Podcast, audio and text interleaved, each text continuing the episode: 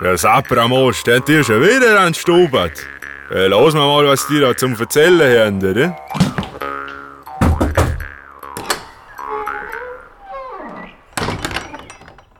Herzlich willkommen zu Stubert, Zeitgeschichte im Gespräch. Mein Name ist Günther. Und ich heiße Adrian. Wir sprechen heute mit dem bekannten österreichischen Regisseur und Filmproduzenten Franz Nowotny über einen der größten Medienskandale in der Zweiten Republik. Viel Spaß. Grüß Gott, grüß Gott, grüß Gott, grüß Gott, grüß Gott, grüß Gott, grüß Gott, grüß Gott, grüß Gott, grüß Gott, grüß Gott, grüß Gott, grüß Gott. Danke, Franz, dass du dir heute Zeit nimmst, dich mit uns zu unterhalten. Und äh, danke auch, dass wir das Gespräch in den Räumlichkeiten deiner Filmproduktionsfirma machen dürfen. Keine Ursache. Wir reden heute über deinen und Otto M. Zykans Film Staatsoperette aus dem Jahr 1977, der damals ja gewaltig für Aufregung gesorgt hat und offensichtlich ein riesen Tabubruch war. Und wir wollen heute versuchen, dem bis auf die Spur zu kommen, worin dieser Tabubruch lag, äh, welche Tabus eigentlich gebrochen wurden und darüber nachdenken, wie es mit diesen Tabus heute ausschaut. Naja, damals gab es ja noch die österreichische Lebenslüge, dass man über die Vergangenheit nicht spricht und dass man die Gräben nicht aufreißen soll. Und äh, übrigens bis heute hängt das Dollfuß-Bild immer noch im ÖVP-Parlamentsclub. Und damals war eine etwas sehr verkrustete Zeit und äh, wir haben uns bemüht, äh, diese Zeit etwas aufzulockern. Und der Vorteil dieses Produkts war der, dass es dann eine Geschichtsbetrachtung in die Wege geleitet hat. Also es war ein Teil dieser Änderung der geschichtlichen Auffassung und der Lebenslüge der Österreicher. Und es hat zur Folge gehabt, dass einige äh, Historiker sich eingehender mit dieser Zeit beschäftigten. Und das ist gut so gewesen. Äh, Vielleicht ist noch hinzuzufügen, dass das damals nur durchsetzbar war, weil der Bundeskanzler Kreis meinte, er lässt sich die Politik und das Fernsehprogramm nicht von der ÖVP äh, bestellen. Auf Zuruf quasi, weil die ÖVP hatte damals eine sehr interessante und sehr gut gemachte Kampagne gegen das Produkt entfacht. Insbesondere auch in der Vorgeschichte des Produkts, weil es wurde, glaube ich, neun oder elf Mal untersagt unter irgendwelchen fadenscheinigen Gründen. Deren Haupttenor ehrlich der war äh, der Kostenexplosion. Nun muss man wissen, dass die ÖVP die Dinge äh, traditionsgemäß immer über die Bande spielt, also nie die Sache selbst angreift, sondern nur indirekt über die Bande gespielt hat. Und das war auch damals der Fall. Man hat immer gesagt, es ist zu teuer, etc., etc., äh, und hat ähnliche Verleumdungen in, die, in den Raum gestellt. Aber dennoch konnte es nach, glaube ich, zwei Jahren Vorbereitung, was relativ rasch war, äh, durchgesetzt werden. Allerdings hat man uns seinerzeit ein Angebot gemacht, dem Zykern und mir, dass man leider statt den vorgesehenen drei oder zwei Drehwochen nur vier Tage zur Verfügung hat. Und das war die Falle.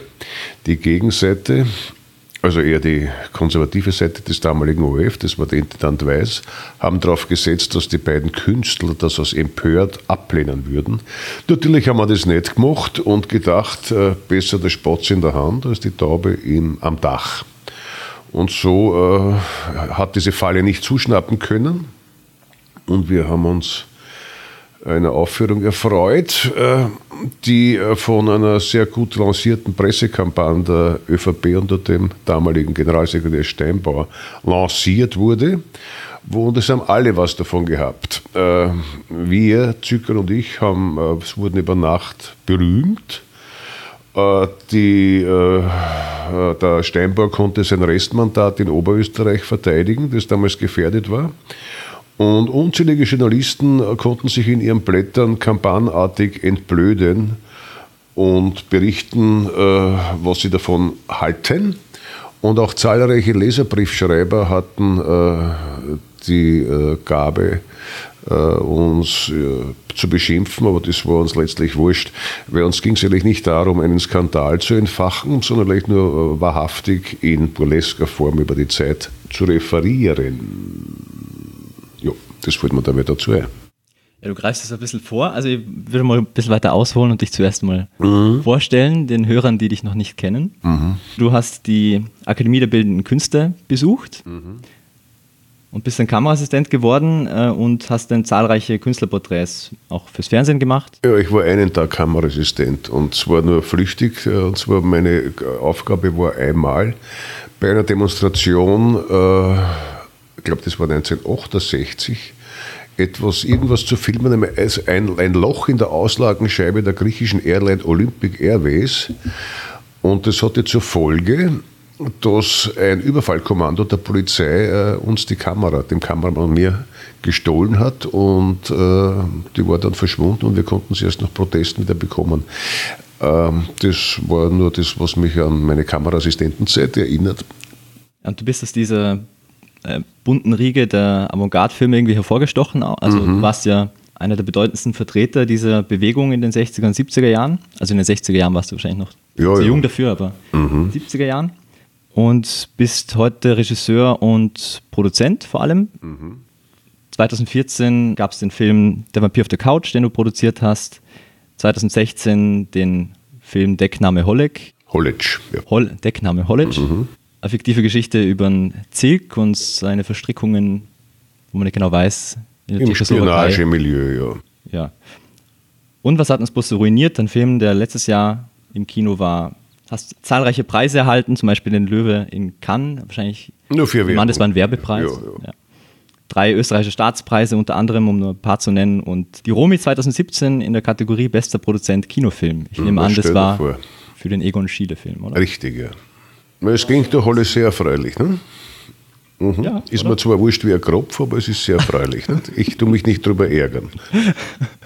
Ja, und also wir sprechen heute über den größten Skandal, den ein musiktheatralisches Werk in der Zweiten Republik erlebt hat, wie es der Schriftsteller Franz Sobel beschrieben hat. Mhm.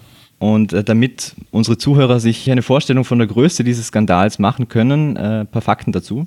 Also die Staatsoperette und die Charaktere darin und wir werden später noch ein bisschen darauf eingehen, wer die Charaktere sind, wurden von ÖVP-Kuratoriumsmitgliedern als, Zitat, als vom staatspolitischen Aspekt her geradezu gefährlich eingestuft.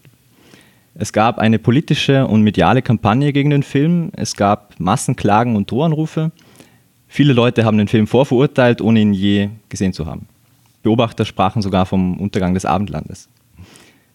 Die öffentliche Aufregung führte im Parlament zu einer Debatte über die Freiheit der Kunst Fünf Jahre später, also im Mai 1982, wurde sie sogar in der österreichischen Verfassung festgeschrieben. Ja, das ist doch was. Also, wenn dieses Werk, das an sich belanglos war, künstlerisch gesehen, äh, also dazu geführt hat, dass äh, die Freiheit der Kunst Verfassungsrang hatte, da kann man stolz sein. Das ist gut. Mir fällt anekdotisch dazu ein, ich hatte auch eine Anzeige wegen Religionsstörung und wurde von der damaligen Untersuchungsrichterin äh, Dr. Clotilde Eckbrecht-Dürkheim verhört. Und ich habe mich dort hingelümmelt und sie angesprochen mit dem Titel Knefrau. Und da meinte sie, ich bin nicht ihre Knefrau, ich bin ihre Untersuchungsrichterin. Und ich meinte darauf, wenn das zur Wahrheitsfindung beiträgt, bin ich gern bei Ihnen. Aber die Anzeige wurde verworfen und eingestellt. Sie wurde damals offenbar beschützt von irgendeiner höheren Hand. Das ist ein anekdotisches Erlebnis, das mir noch in Erinnerung blieb. Weiterreden? Apropos höhere Hand, die Macher des Films, also du und der Otto mhm. Zükan, Ihr wurde sie vom damaligen Erzbischof, ich glaube es war Berg, ja. äh, verflucht und sogar von der Kirche exkommuniziert. Hat ihr das damals sehr getroffen? Äh, äh mich nicht entzückend vielleicht eher, aber ich war ja schon mit dem 16., 17. Lebensjahr, habe ich meine Religionszugehörigkeit abgelegt und bin zum Kirchenamt gegangen und habe mich abgemeldet. Nicht aus steuerlichen Gründen, sondern Überzeugungsgründen, weil was ich erinnere, ich hatte mal eine, in der Mittelschule eine Umfrage gemacht, sind Sie für oder gegen die Todesstrafe, so eine Straßenbefragung und habe dafür von meinem Religionslehrer, katholischen Religionslehrer, Ohrfeigen bekommen.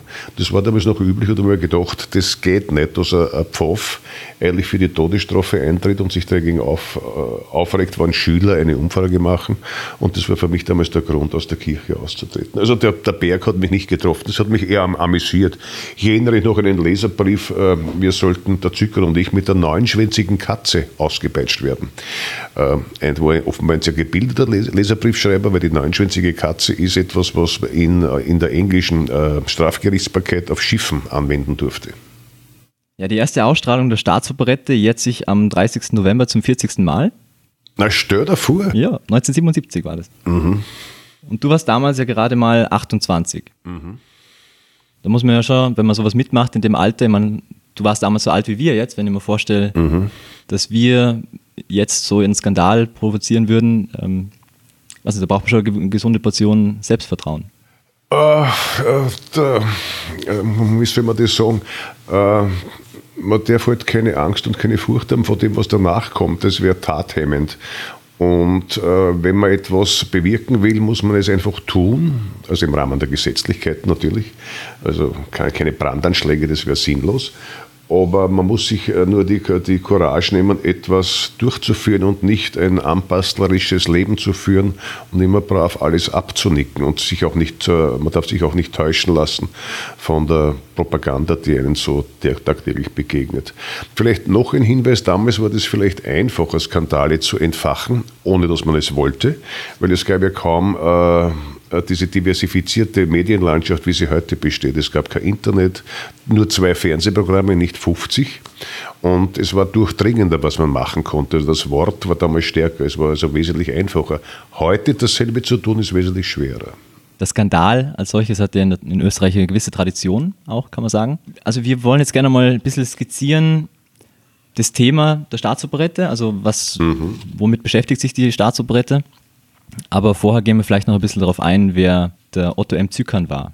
Äh, wie hat das überhaupt angefangen? Das, die ganze Nummer begann damit, dass mich der damalige Fernsehredakteur Hans Preiner, leider schon verstorben, äh, mich bat, etwas über den sogenannten Prima-Putsch zu schreiben. Das war ein Heimwehrführer, der in der Zwischenkriegszeit einen Putsch versuchte und kläglich gescheitert ist. Und bei der Einarbeitung in die Materialien und in den Bibliotheken fand ich heraus, dass das ein weiteres Feld ist, dass man nicht nur den Frimmerputsch als Einzelereignis behandeln sollte, sondern dass man das Ganze äh, breiter sieht. Also die Staatsoperette erstreckt sich von 1928 meines Wissens bis äh, 45, so war sie geplant, äh, bis äh, 38. Also die Zeit eigentlich des Austrofaschismus mit einer kleinen Vorgeschichte. Was man im Fernsehen dann sah, war eine rudimentäre, rudimentäre Fassung, die einen wesentlich kleineren Ausschnitt äh, beschrieb. Äh, was wollte ich jetzt eigentlich sagen? Ich habe es vergessen. Wir wollten zuerst einmal über den Otto Über, M. über Zykern, reden. genau. Und dann, dann äh, hat, hat mich der Breiner mit dem Zykern zusammengebracht, der Feuer und Flamme war und dessen Werke mir schon sehr zugesagt haben. Zum Beispiel Singers Nähmaschine ist die beste, war wunderbarst. Und ich habe mir gedacht, äh, wir passen gut zusammen. Und dann haben wir in seinem schönen Haus in Salmatsdorf im Garten äh, ein Jahr lang uns täglich getroffen und an der äh, Musik und an dem Stück gearbeitet. Es war ein großer Spaß eigentlich, das zu tun, wobei es nicht heimtückisch war, sondern wir haben eigentlich die Freude daran gehabt, etwas Wahres in, äh, für diese, äh, ge- gegen die aussterbende Operettenform zu setzen, und zwar die Operette quasi zu, sarkastisch zu, äh, umzufunktionieren, zu einem quasi äh, didaktischen Stück. Jetzt auch gerne.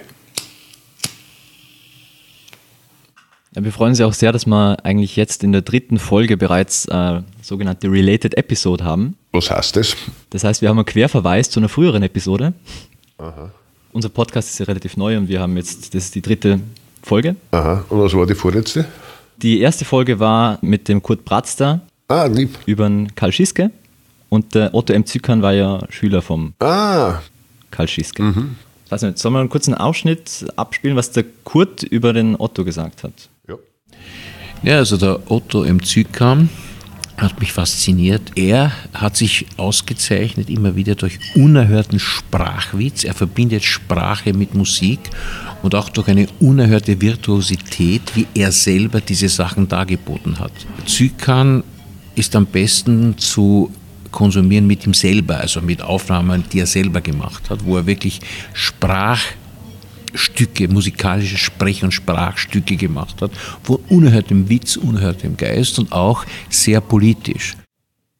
Teilst du die Einschätzung? Also, wenn man, äh, was ist deine Haltung zum Werk vom Zykern? Ja, das ist eine großartige Geschichte. Er war ein bisschen faul, er hat zu wenig geschrieben, weil er lieber herumpudert hat, was aber auch okay ist. Und Tennis gespielt, er hätte mehr machen können. Aber er hat mit mir gemeint, dass, ich, dass wir beide faule Hund sind und nur alle Zeiten was zusammenbringen.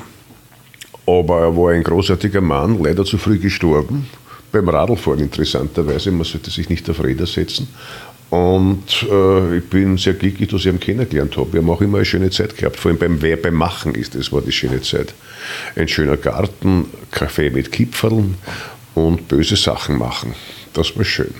Wir würden gerne mal versuchen zu skizzieren, womit sich die Staatsoperette überhaupt beschäftigt. Also einfach mal diesen historischen Kontext schaffen. Die Staatsoperette beschäftigt sich grundsätzlich mit dem äh, Konflikt, der nach dem Zerfall der Monarchie ob 1918 entstanden ist, äh, mit der klerikal-faschistischen äh, äh, damaligen christlich-sozialen äh, Regierungsform, mit dem äh, damaligen Bundeskanzler Ignaz Seipel, der Prälat ohne Gnade, wie es dann von ihm hieß, nach dem 1928 Jahren, nachdem er, glaube ich, weit mehr als 100 Leute niederschießen ließ, die gegen das Schandurteil von Schattendorf protestierten.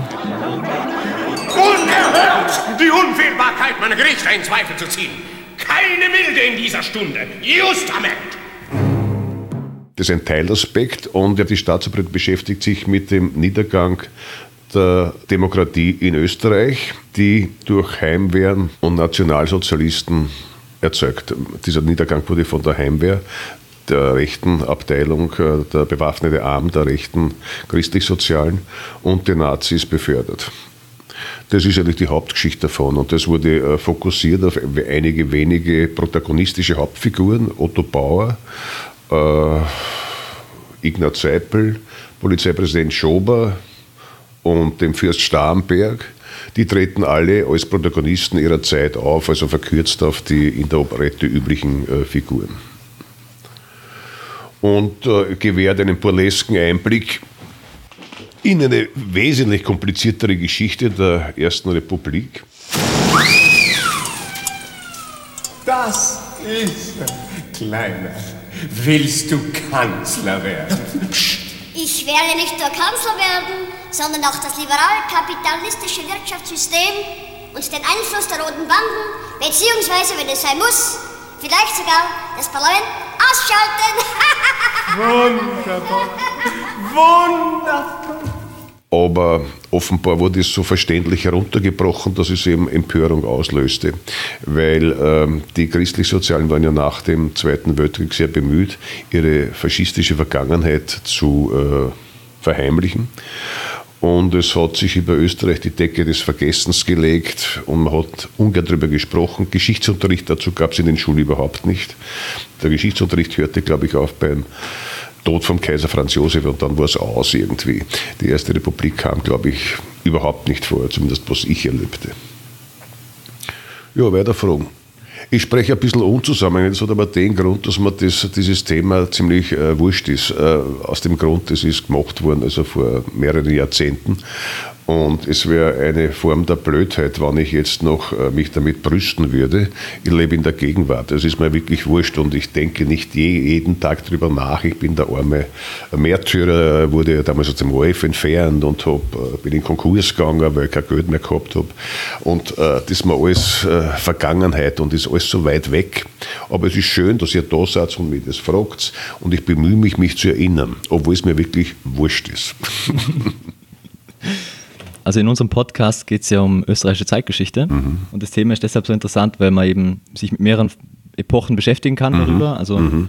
einmal hat man das Thema der Staatsoperette selber, die Erste Republik, mhm. dann die Reaktion auf die Staatsoperette in den 70er Jahren, wo man was lernen kann, wie, ja. wie der Zustand der Gesellschaft damals war.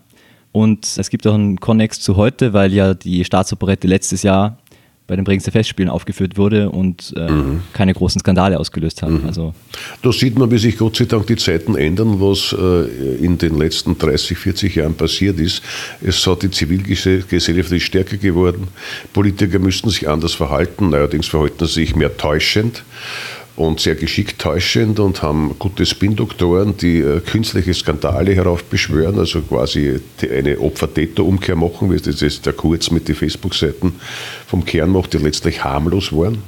Und äh, deswegen war auch, äh, Punkt, mir fällt nichts mehr dazu, äh, weiter. Ja, wir haben uns den Film natürlich angeschaut in der Vorbereitung. Mhm. Und ich muss sagen, es ist natürlich harte Kost irgendwie, weil man Wieso? einerseits das ist ja harmlos. Na, einerseits, man ist, äh, also es setzt sehr viel Vorwissen voraus. Und es ist von der Form her ein äh, bisschen schwer zugänglich, würde ich sagen. Ohne dir jetzt zu nahe treten zu wollen, aber ich würde sagen, dass der Film nicht besonders gut gealtert ist auch. Der ist heute total veraltet. Damals, äh, das war ein typisch nur für die Zeit gültiges Dokument. Also, was willst du haben bei vier Drehtagen und, äh, und bei, äh, an dieser Studiotechnik, das ist jetzt, äh, kann man sich das als Historiker anschauen. Aber sonst ist das nicht wichtig. Also, es war damals wichtig und wirkt vielleicht ein bisschen nach und hat etwas bewegt. Aber jetzt hätte ich das eigentlich nicht mehr, mehr so machen. Das Besondere am Film liegt ja weniger in jetzt den Qualitäten, also von der filmischen Seite, sondern mehr darin, dass jemand halt die Frechheit besessen hat, diesen Film gegen alle Widerstände zu machen, oder? Ja, das ist vielleicht die Hauptleistung. Das Ästhetische ist nebensächlich und die politische Wirkung, die es ausgelöst hat, die ist vielleicht das Bemerkenswerte daran. Da haben wir also unwillentlich äh, willentlich einen Beitrag dazu geleistet, dass sich dadurch etwas bewegte. Eine gesellschaftliche Veränderung, wie gesagt, die Verankerung der Freiheit der Kunst und die Aufarbeitung dieses trüblichen Kapitels der Republik Österreich. Bevor wir noch wirklich einsteigen auf die Erste Republik und die, diesen geschichtlichen Hintergrund, reden wir vielleicht über die Chronologie der Ereignisse in den 70er Jahren, also bei der Ausstrahlung. Es war ja so, dass 1977 gab es das 50-Jahr-Gedenken an die Juli-Revolte am 15. Mhm. Juli 1927 mhm. und man hat sich daher mit der Ausstrahlung etwas Zeit gelassen. Ja, wir wollten es eigentlich am Staatsfeiertag ausgestrahlt wissen, aber das ist, ließ sich schwer durchsetzen. Und dann am Nationalfeiertag, oder? Äh, ich glaube, ja. War das der Nationalfeiertag? Man ja. wollte es dann am Nationalfeiertag ausstrahlen, am 26. Oktober. Dann gab es aber eben aufgrund der Protestwelle äh, eine weitere Verschiebung nach hinten und man hat es dann am 30. November genau. ausgestrahlt. Mhm. Und direkt nach der Ausstrahlung der Sendung gab es einen Club 2. Einen legendären Club 2, ja, ja. den man sich heute auf YouTube noch anschauen kann. Der ist lustig. Leider nicht den ganzen. Also es, Ach so, bricht, ist er bricht nach einer Stunde ab oder so. Aha. Aber das ist ein sehr, sehr interessantes Zeitdokument, wo man eben sieht, was damals, äh, wie die Reaktionen damals waren. Da war da erinnere mich, da war noch eine Redaktion, ich habe äh, ein Wissen damals nicht gehabt, das ich heute habe oder Jahre später erworben habe. Wenn ich das damals gewusst hätte, hätte ich es natürlich in den Club 2 eingebracht. Es gab ja kein Internet. Die damalige Mitdiskutantin, eine äh, Chefredakteurin der Zeitung Die Presse, war, wie ich später erfahren habe, in der NS-Zeit eine Koryphäe, die war irgendein Schriftstellerverband, also so irgendein wichtiges Viech. Und hat sich auch beim Goebbels angedient. Also die war ganz eine verworfene Person im Dritten Reich. Aber das hat in Österreich nichts gemacht, da sind ja die Karrieren so weitergegangen und sie, die ist halt damals untergekommen bei der Presse und ihr Standpunkt erklärt sich wahrscheinlich auch gegen die Staat, Staatsoperette gewesen zu sein, weil die Partei, der sie seinerzeit angehörte, äh, der Nationalsozialistischen Arbeiterpartei, ähm, in der Staatsoperette auch eine Rolle spielt. Und das hat ihr halt nicht gefallen. Du sprichst hier von Ilse Leitenberger? Ja, genau. Die war meines Wissens nach in der NS-Zeit irgendwo beim Ministerium von Josef Goebbels genau, beschäftigt. Genau, richtig. Als was war denn da? Als äh, Redenschreiberin oder so? Also das muss man sich mal vorstellen, dass solche Leute äh, damals noch Funktion hatten. Ebenso dann, äh, hatte, hatte damals, äh, war der Chefkommentator des ORF ein gewisser Alfons Dalmer, der ein maßgebliches Ustascha-Mitglied war, also jene äh, faschistische Partei in Kroatien, die zahllose Morde äh, an Juden und Serben zu verantworten hatte, also die in die Hunderttausende gingen. Eine wirklich grausame, verbrecherische Partei. Deren Proponent war natürlich nicht als Ustaschist beim ORF, sondern als ehemaliger Ustaschist, als äh, Chefkommentator des ORF beschäftigt. Das waren lustige Zeiten irgendwie. Wer war noch dabei? Ein Historiker, der war lieb, aber der war ein bisschen so aus, außer der, mit der Kassen. Gerhard Jakschitz. Genau, der war ganz lieb, aber der war auf Ausgleich bedacht. Das ist mehr ein schwarzer Historiker gewesen, glaube ich, damals. Also der war am Institut für Zeitgeschichte ja, ja. beschäftigt. Er hat die Staatsoperette als Karikatur gesehen mhm. und ähm, das für einen guten Denkanstoß äh, angesehen, ah, doch, dass ja. man irgendwie dann mehr darüber nachforscht. Und dann der formidable äh, Kreuzer war dabei, das war ein Superman, leider auch schon gestorben. Und wer noch? Irgendeiner war noch dort. Äh, Paul Blau, ja, ja, genau. Also auch ein Sozialdemokrat Richtig, ja. und der war am Institut für Gesellschaftspolitik. Ja, genau. Und der hat eben die, die Jahre 1927 mhm. bis 1934 miterlebt. Ich weiß gar nicht mehr, wie sich der damals geäußert hat, aber er wird wahrscheinlich betroffen gewesen sein, dass man das dann so in einer Form äh, darlegt, weil er hat ja darunter gelitten. Nicht? Und unsere Antwort war halt, dass man nicht immer mit einem traurigen Gesicht umeinander äh, laufen kann, auch, aber dass man mehr, wir haben eine kämpferische Note hineingebracht. Also er selbst hat gesagt, dass er ähm, schockiert war, weil die Operette als Medium nicht gedacht ist, so, so ein ernstes Ja, ja. Thema zu behandeln. Oder nicht Unrecht Und gehabt. vor allem ja. die Darstellung der, der Sozialdemokratie und von Otto Bauer, das hat ihn gestört. So eine Blamage. Ich hätte nicht so hetzen sollen. Die nehmen ja gleich alles ernst. Weil jetzt sind sie mir aus der Hand gelegen. Meine Arbeiter. Eingeworfenes Wort wie, wie klassenfeindliche Klassenjustiz. Verwirrt den simplen Geist des einfachen Mannes. Er, er denkt gleich Revolution. Aufstand. Aber die Wirkung spricht natürlich gegen diese Aussage, weil die Wirkung war enorm und das hätte man mit einem traditionellen Werk wahrscheinlich nicht erzeugen können. Auch nicht die Aufarbeitung, dann wäre es irgendein interessantes Fernsehspiel gewesen, das zwei, dreimal gesendet worden wäre und hätte aber nicht die Wirkung gehabt, die die Staatsoperette hatte. Und äh, der siebte im Bunde war dann noch Heribert Steinbauer. Ah, der, der ist, äh, den treffe ich ab und zu. Manchmal sitzt er im Café, also wir sind ehrlich, wir äh, denken an eine schöne Zeit zurück. Also ich bin da nicht bei, ist der hat ja Geschäft gemacht damit und das äh, muss man auch geschäftlich sehen. Und wir grüßen uns freundlich mit Handschlag und schätzen einander auch. Ich glaube, er ist jetzt Verleger oder so, macht was ganz anderes. Genau, ja. Er ist ein anständiger Böser, auf jeden Fall. Das vielleicht noch kurz zu erklären, wer das war. Äh, Heribert Steinbauer war Nationalratsabgeordneter für die ÖVP von 1975 bis 1994. Ähm, Er war eine Zeit lang Mitglied des ORF-Kuratoriums und er hat in dieser legendären Club 2-Sendung die Staatsoperette als geschmacklos, als Schmarren Ja, ja. bezeichnet und ähm, war der Meinung, dass damit religiöse Gefühle verletzt worden Ja, aber ich bewundere noch heute äh, äh, die- diese, dieses Motiv der künstlichen Empörung, das der Steinbauer mit wirklich guter Schauspielkunst vortragen konnte.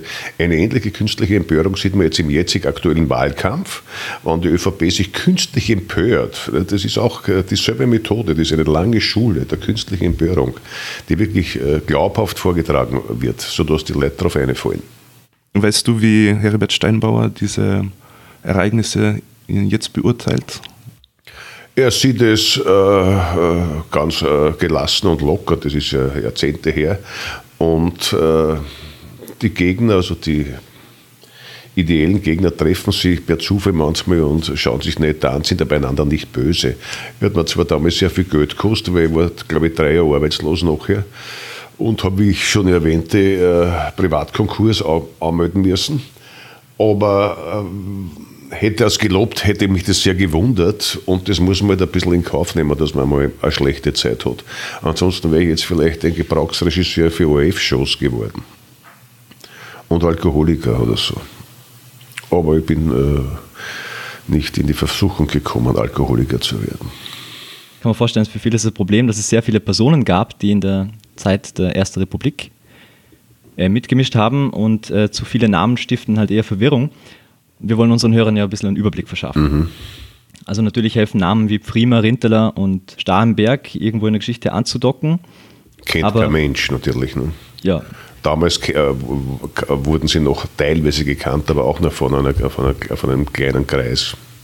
daher glauben wir, dass halt für den Einstieg jetzt mal die Namen Seipel und Otto Bauer mal äh, Schuschnigg ausreichen und auf die wollen wir uns jetzt mal konzentrieren. Das heißt, äh, lass uns mal über den Seipel sprechen. Ignaz Seipel, der Prälat ohne Gnade, der im Film wie ein äh, mordgeiler Geistlicher dargestellt wird. Was kannst du über den, oder Günther, was kannst du, lass mich mal anfangen, über den Seipel erzählen? Also nur ein paar Infos. Also Ignaz Seipel war Prälat, also Geistlicher. Er war von 1921 bis 1930 Parteiobmann der Christlich-Sozialen Partei und zweimal Bundeskanzler. Er hat kein Geheimnis daraus gemacht, dass sein Feindbild die Sozialdemokratische Partei waren. Und in seine Amtszeit fielen auch Die Sozialistische Partei eigentlich, die Sozialdemokratische Partei heißt sie erst seit ca. 20 Jahren so. Früher hieß sie Sozialistische Partei Österreichs. Sozialdemokratische Arbeiterpartei, soweit ich weiß, in, in der Ersten Republik. Na, du machst das besser als ich, sehr gut.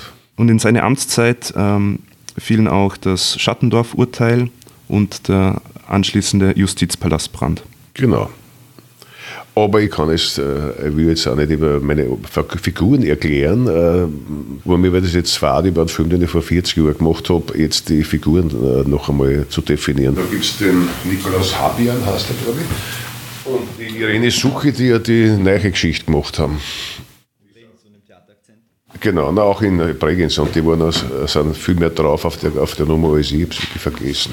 Hast du die Uraufführung miterlebt? In Bregenz ja, das war ein großer Erfolg, aber kein Skandal. Wie gesagt, man kann heute schwer Skandale erzeugen, damals wollte man es auch nicht, ist halt passiert, aber heute kratzt das nicht mehr, weil die Zeiten sich ja Gott sei Dank etwas geändert haben und niemand mehr ihnen, vielleicht schreiben sie es noch in den Leserbriefen, Leute, die, das Leute Heute ist es nicht mehr so oder vielleicht doch eher so oder noch stärker, dass man mit dass gedroht wird, man wird ausge, äh, dass man ausgepeitscht wird, wenn man etwas sagt. Ja. Warst du irgendwie involviert in der, in der Vorbereitung für die Uraufführung? Also ich habe gelesen, dass Mautner und Suchi das Werk vervollständigt haben, indem sie fehlende Musikbrücken und Textpassagen aus dem Nachlass von Zykern und aus dem Vorlass von dir ja, der ist, haben? der ist eingelagert im Literaturhaus und das äh, konnten sie haben. Und dazu haben wir einen Vertrag gemacht, wo man äh, jeder bekommt einen bestimmten Prozentanteil davon. Und das war alles, was ich damit zu tun hatte. Und die Bahnfahrt hin und retour nach Bregenz und der Hotelaufenthalt. Und das war eine schöne Zeit. Hat es dir gefallen in Bregenz? Ja, ja, ja, ja. Weiß nicht, ob du es weißt, aber wir sind ja beide aus Bregenz und Ach Umgebung. so. Ich habe dort einmal einen Werbefilm gemacht für einen äh, sozialistischen Abgeordneten, sozialdemokratischen Abgeordneten namens Hefele vor Jahrzehnten. Das war im, im Jahr, wo der Lauder angestürzt ist mit seinem Flugzeug. Das war die Ländle-SPÖ, war das? Äh, Ländle-SPÖ, ja, Hefele oder Kassen. Irgendein Werbefilm war das. Und was macht es da in Wien überhaupt? Was hat es vom Beruf? Ich bin Filmschaffender. Wir Aha. kennen uns ja vom Film. Ja, ja. Und ich bin Historiker. Aber okay. Ich wollte noch fragen, ich würde gerne wissen, was du hältst von der Aussage von Robert Menasse. Ich habe mal ein Interview gesehen im Internet, wo er gemeint hat, dass äh, ein großes Problem in Österreich ist das, dass man zwar die Nazi-Zeit aufgearbeitet hat, so ab den 80er Jahren, aber die Zeit des Austrofaschismus überhaupt nicht aufgearbeitet hat. Äh, da mag er recht haben, weil es gibt nicht sehr viel zur Zwischenkriegszeit in Österreich. Es gab einmal eine Verfilmung der blassblauen, ich glaube, es heißt vom Werfel blassblaue Frauenhandschrift vom Korti. Aber sonst ist mir nicht sehr innerlich, was sich tiefer damit beschäftigt. Vom Potts gibt es, glaube ich, was. Dem Uni-Professor, ich weiß nicht, ob der noch unterrichtet. Aber sonst gab es nicht viel. Also insofern hat er recht. Und äh, dass das zu wenig gemacht wird, da hat er recht. Und man, muss, man weiß ja auch, und es ist, glaube ich, anerkannt die Tatsache, dass das ja ein Auslöser war, die Entwicklung in Österreich, äh, die grundlegend zum Aufstieg des Nationalsozialismus beigetragen hat. Weil die Politik äh, die Sozialisten oder Sozialdemokraten vollkommen äh, von der Politik ab 34 auszuschalten, wurde dazu geführt, dass die einzige widerständige Kraft gegen, die, äh, gegen den Anschluss erloschen war. Und hätte, hätte es keine politische Kategorie, aber hätte Österreich damals Widerstand geleistet, wäre äh, die Expansionspolitik und die Raubpolitik des Dritten Reiches vielleicht eine andere geworden oder hätte nicht in diesem Ausmaß stattfinden können. Weil da ging es auch um, um den, beim Anschluss um den österreichischen Goldschatz. Und dann hat, haben diese fürchterlichen Pogrome 1938 gegen die jüdische Bevölkerung dazu geführt, dass die äh, deutschen Judengesetze verschärft werden konnten. Also das ist alles schade, dass darüber nicht berichtet äh, wird oder nur ungenügend von Spezialisten war es doch, wie gesagt, eine Bedingung, äh, ein wichtiger Auslöser für die spätere verheerende Entwicklung. Also der Menasse hat recht. Das Bücher sollte man kaufen, das er jetzt geschrieben hat, wo er einen Preis gekriegt hat. Und wie siehst du die Situation heute? Sind wir seit den 70er Jahren da irgendwie weitergekommen oder hat es überhaupt noch einen Wert, sich damit auseinanderzusetzen für uns heute? Na, Kreisky hat seinerzeit schon gesagt, wenn es wieder so eine Entwicklung gibt mit einer hohen Arbeitslosigkeit, kann es wieder zu faschistischen Tendenzen führen. Und da hat er nicht Unrecht gehabt, weil jetzt bei einer Arbeitslosigkeit von tatsächlich wahrscheinlich 500.000 bis 600.000 Leuten, nicht äh, mitgerechnet die in Schulungen befindlichen und die sogenannten Überflüssigen, ist es ein gefährliches Potenzial von sogenannten, euphemistisch gesagt, Modernisierungsverlierern, die heute halt zu äh, äh, Parteien überlaufen, äh, von denen sich erwarten, dass sie äh, für den kleinen Mann was tun. Das Gegenteil ist der Fall. Quasi die Schafe laufen direkt in den Schlachthof rein, wo ihnen dann alle Rechte weggenommen werden. Hat man gesehen bei der schwarz-blauen Regierung, äh, dass alle äh, Gesetze dann gegen die gerichtet wurden, die diese Partei FPÖ gewählt haben aber das nur nebenbei. Ich glaube, es ist ja kein großes Geheimnis, dass du, also wenn man sich deine Facebook-Seite anschaut, dass du äh, Sozi bist? Nein, überhaupt nicht. Äh, ich äh, halte es nur für eine mögliche und äh, sehr gute Alternative.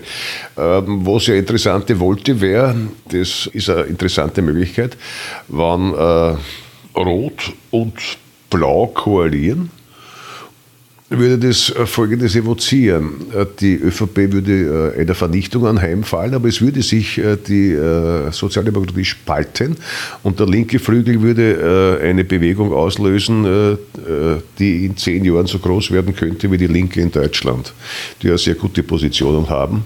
Und es würde aus der österreichischen Entropie etwas, in die österreichische Entropie und Versteinerung würde etwas Veränderung hineinkommen. Aber Rot-Blau wäre sicher besser als Schwarz-Blau. Auch aus äh, politisch-strategischen Erwägungen, die allerdings erst dann in circa einem Dezennium abreifen würden. Da machen wir kurz einen Exkurs äh, zum Zustand der Sozialdemokratie vielleicht.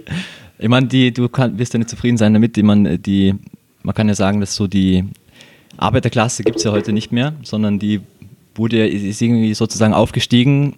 Das sind eigentlich die Leute, die sich heute in Einkaufszentren und in Malls aufhalten, sind ja eigentlich die, es gibt ja durch Hedonismus, durch Hedonismus und Gadgets befriedetes Arbeit, durch äh, Brot und Spiele befriedete Arbeiterschaft, die äh, vergessen hat und vielleicht auch nicht mehr weiß, dass das, was sie heute haben, ein Auto, das sie verraten kaufen können und eine schöne Wohnung und ein Fernsehapparat und einen 8-Stunden-Tag und eine 40-Stunden-Woche und eine Sozialversicherung, eine Pflichtversicherung, dass das alles zurückgeht auf den Heinfelder Parteitag, äh, wo die Sozialistische Partei sich gegründet hat und die Errungenschaften äh, durchgeboxt hat seit mehr als 150 Jahren die der Bevölkerung zugutekommen.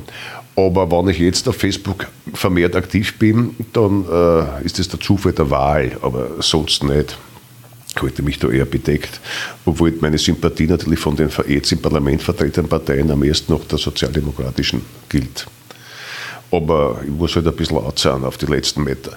Und glaube überdies, dass äh, diese sogenannten Facebook-Seiten, die man dem Kern jetzt zum Vorwurf macht, die sind letztlich ein geschickter Spin der ÖVP, von der man wissen muss, dass der jetzige Kanzlerkandidat Kurz äh, seit circa zwei Jahren darauf hinarbeitet, die äh, Regierung zu sabotieren, wie Lopatka und Sobotka. Das haben sie elegantes gemacht.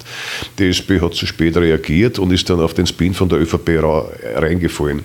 Und hinsichtlich der Seiten, die so, äh, so angeprangert werden als antisemitisch und hetzerisch, die sind ja nur ein sarkastisches Imitat der zweite unzensuriert AT von der FPÖ, da muss man noch hinschauen. Die sind eher klagbar und die Seiten von der SPÖ, die waren ungeschickt und ist ja passiert, aber äh, Sie haben bei weitem nicht diese Bedeutung und Gefährlichkeit, die ihnen in der, im öffentlichen Diskurs von Seiten der Schwarzen und der Boulevardpresse zugemessen werden. Das ist ein übler Trick noch dazu haben die das alles schon vorher gewusst und haben es zum richtigen Zeitpunkt ausgespielt an die Medien, sehr geschickt.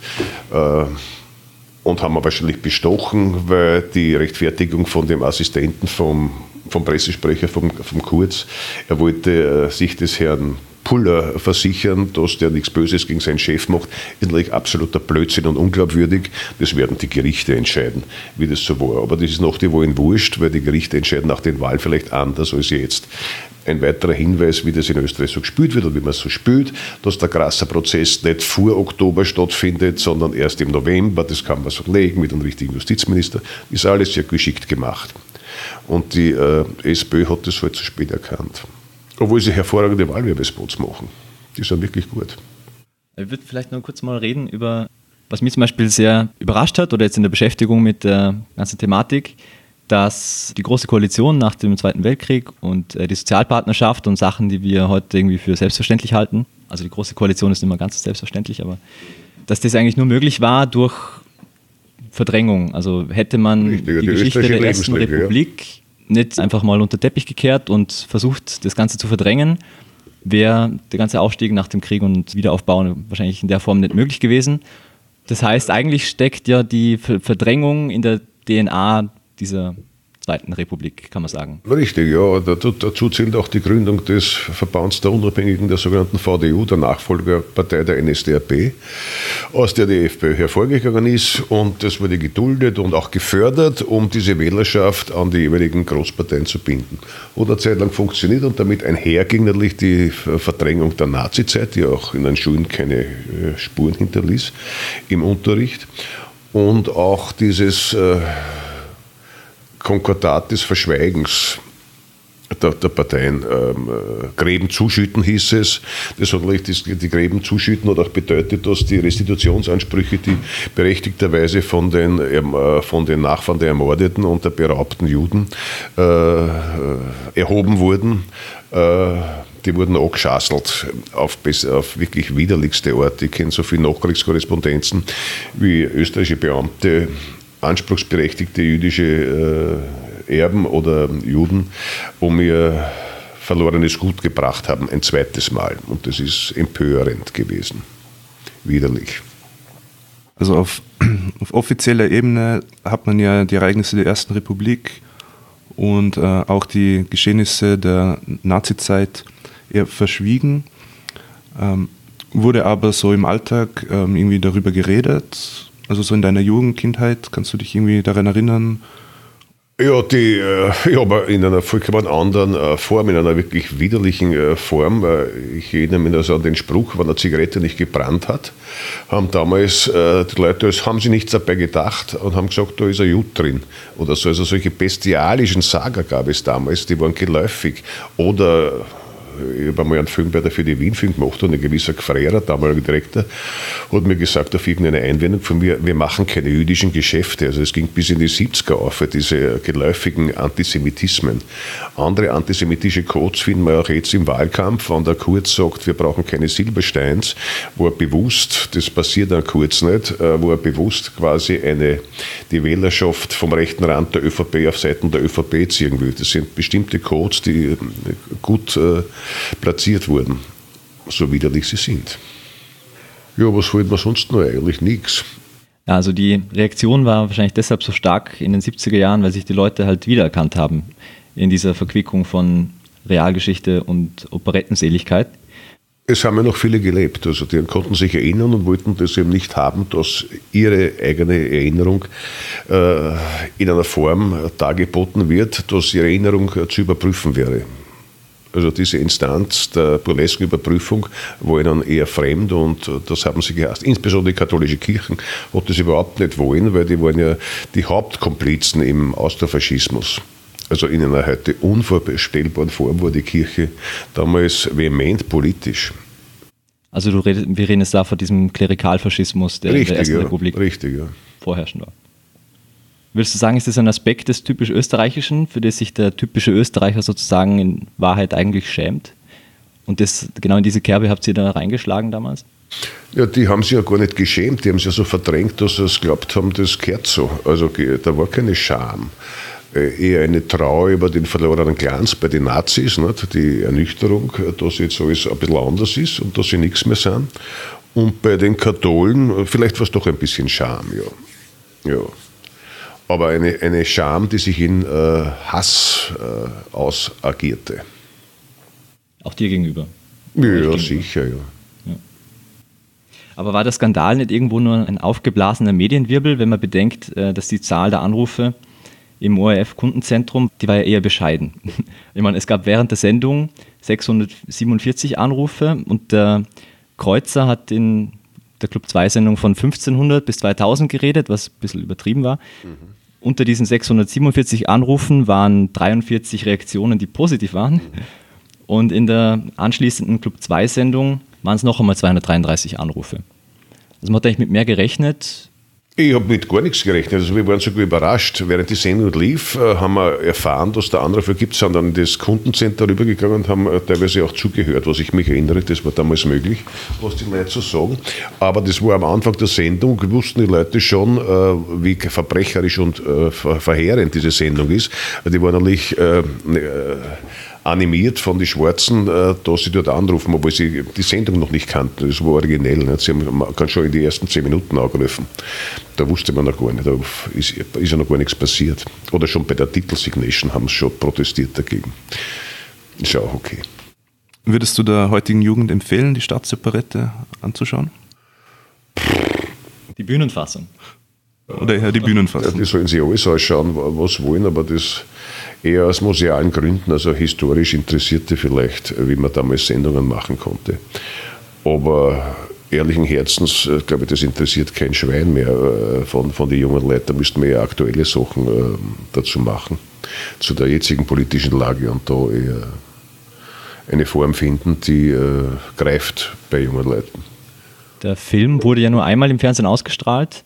Ja, Giftschrank dann. Der Zykan hat zwar eine Bühnenfassung geplant, das Stück blieb aber ein Fragment und kam dann nie zur Aufführung, erst eben 2016 ja. nach einer Überarbeitung durch den Komponisten Michael Mautner und Zykans Lebensgefährtin Irene Suchi. Gab es die Uraufführung bei den Bregenzer Festspielen. Der Skandal ist damals ausgeblieben. Also für dich hat nach der Erstausstrahlung die Zusammenarbeit ja geendet mit dem ORF, recht abrupt. Du hast ja davor noch Künstlerporträts fürs Fernsehen gemacht. Ja. Und wie war das denn in weiterer Folge für dich und deine Karriere? Wie hat sich das dann ausgewirkt? Es war ein Glück, weil nach der Staatsoperette, glaube ich, hat mir angerufen die Jelinek und gesagt, sie würde gerne was machen mit mir, nämlich die Ausgesperrten. Und dann haben wir uns im Café Tirolerhof getroffen und uns zusammengesetzt und den Film quasi äh, beschlossen, dass wir den schreiben. Also, sie den Roman, wir gemeinsam das Drehbuch. Und das war ganz gut. Also die Reaktion äh, war für mich erfreulich, dass ihr das gefallen hat. Und sie war eine nette Person und wir haben einen Spaß gehabt und ein Jahr lang geschrieben. Oder ein halbes Jahr, weiß ich nicht. Und insofern war das ein Vorteil, denn die andere Möglichkeit wäre gewesen, ich hätte bereut und wäre zu Kreuze gekrochen, es war alles ein Irrtum, tut mir leid, bitte Kim verzeih mir. Und äh, dann hätte ich schon weiter Shows gemacht, Erika Bluer Show 2 oder Gina Barrow Show 3 und hätte mich versoffen. Habe ich aber nicht. Haben du und der Otto Zücker nochmal zusammengearbeitet danach? Er hat die Musik gemacht bei einem weiteren Film, Exit, nur keine Panik, die ist die Musik von ihm. Und sonst, glaube ich, haben wir uns aus den Augen verloren, aber uns immer freundlich gegrüßt. Was hätte Zückern zu der Musik von Coconut gesagt? Oder was hat er gesagt? Hat er noch gelebt? Äh, der Film ist nicht von mir, der ist von meinem Zwillingsbruder, Ingenieur Nowotny, der sich oft unter meinem Namen äh, eingeschlichen hat in die Filmbranche. Das war ja nicht dein letzter Skandal. Was war denn noch? Also es gab ja die Spitzen der Gesellschaft, äh, die Sache mit dem Pferd. Ah, da wurde mir unter, unter, unterstellt, ich hätte äh, zwei Pferde erschossen. Habe ich nicht. Ich kann das fortbeweisen, dass es nicht der Fall ist. Äh, die Pferde wurden von einem äh, beauftragten Schlachtmeister ordnungsgemäß in der Architektenhalle gemäß dem niederösterreichischen Schlachtgesetz geschlachtet. Vor laufender Kamera. Äh, richtig, ja, aber im niederösterreichischen Schlachtgesetz ist kein, ist kein Passus zu entnehmen, dass keine Kamera aufgestellt werden darf.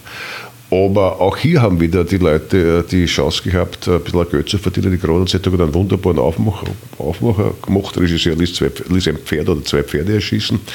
Die Klinger, Gott hab sie selig, hat sie aufregen können. Und es war sogar ein Pfaffe mit Hund in dem Club 2.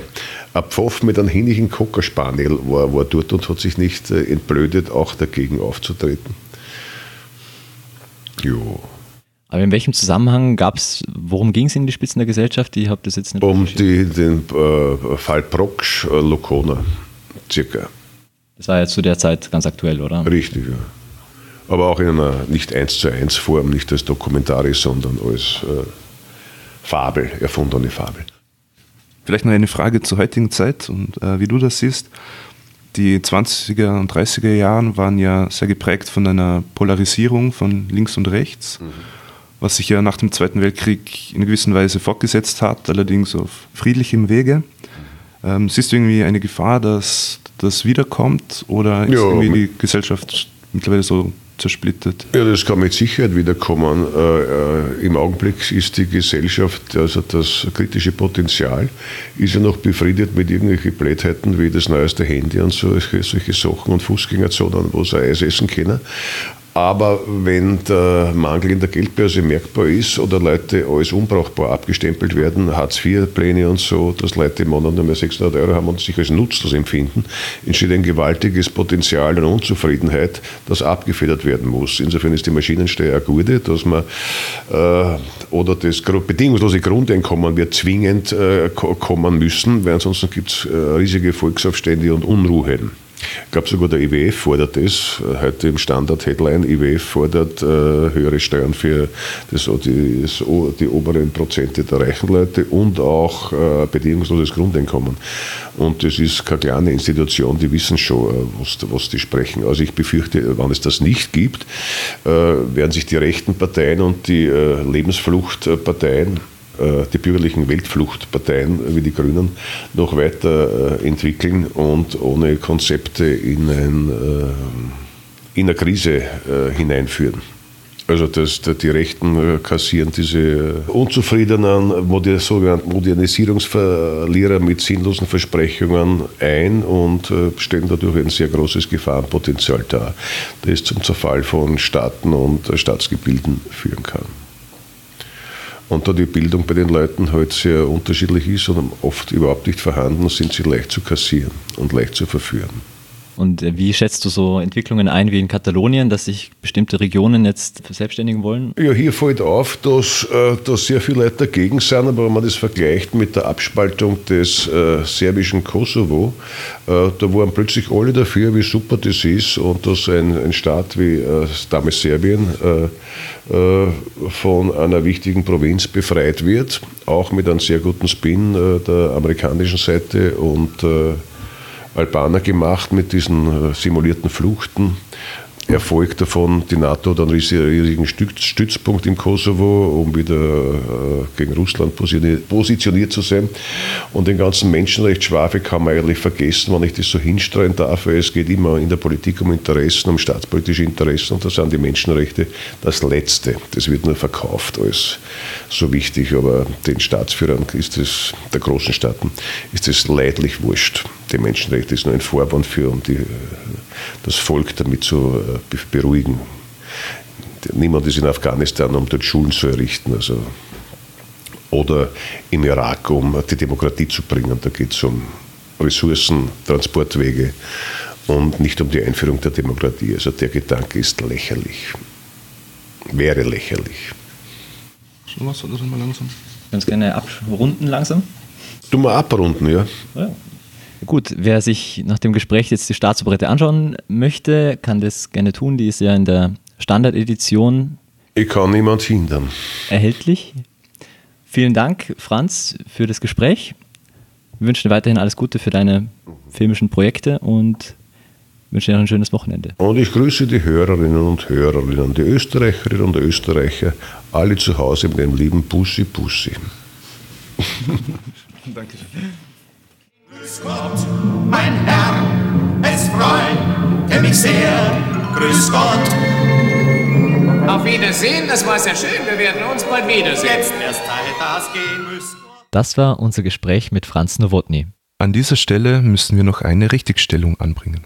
Das umstrittene Porträt von Engelbert Dollfuß hängt nicht mehr in den Räumlichkeiten des ÖVP-Nationalratsclubs, sondern es wurde jetzt im Zuge der Umbauarbeiten des Parlamentsgebäudes als Dauerleihgabe dem Niederösterreichischen Landesmuseum zur Verfügung gestellt. Ja, wir denken, dass dieses Gespräch äh, doch einen hohen Unterhaltungswert hatte. Leider sind wir nicht wirklich dazu gekommen, mehr ins Detail zu gehen, was die Erste Republik und ihre Vertreter angeht. Aber wir versprechen euch, dass wir in Zukunft an dem Thema dranbleiben werden und in irgendeiner weiteren Stubert bestimmt mehr darüber erfahren werden. Wie man in diesem Gespräch gemerkt hat, ist es nicht immer einfach, die Geschichte losgelöst von der eigenen Gegenwart zu betrachten. Aber uns ist es wichtig, dass wir unseren Gästen auch Raum für persönliche Meinungen lassen. Wir freuen uns natürlich wie immer über euer Feedback. Ihr könnt uns entweder eine Mail schreiben an info.stubert.at Ihr könnt uns auch über Facebook oder Twitter kontaktieren und äh, wir wollen uns an dieser Stelle bei allen bedanken, die uns bisher Feedback gegeben haben. Da uns jetzt schon einige Leute darauf angesprochen haben, wer uns unterstützen mag, kann das gerne tun. Wir haben einen PayPal-Spendenbutton eingerichtet auf unserer Homepage und es gibt auch die Möglichkeit, uns per Flatter zu unterstützen. Weitere Informationen zum Thema dieser Folge findet ihr auf unserer Homepage www.stubert.at und in unseren Shownotes. Wenn ihr uns helfen wollt, bekannter zu werden mit Stubert, dann schreibt uns doch eine Bewertung auf iTunes oder auf panoptikum.io. Wir bedanken uns fürs Zuhören und hoffen, es hat euch gefallen. Bis zur nächsten Folge. Vergelt's Gott, früher ist das gesehen. Wir hören uns beim nächsten Stubert. Gute miteinander. Und ihr seid mir Faschisten, oder? Politisch, was seid ihr daheim? Wir, ähm, off-Record jetzt? Ja.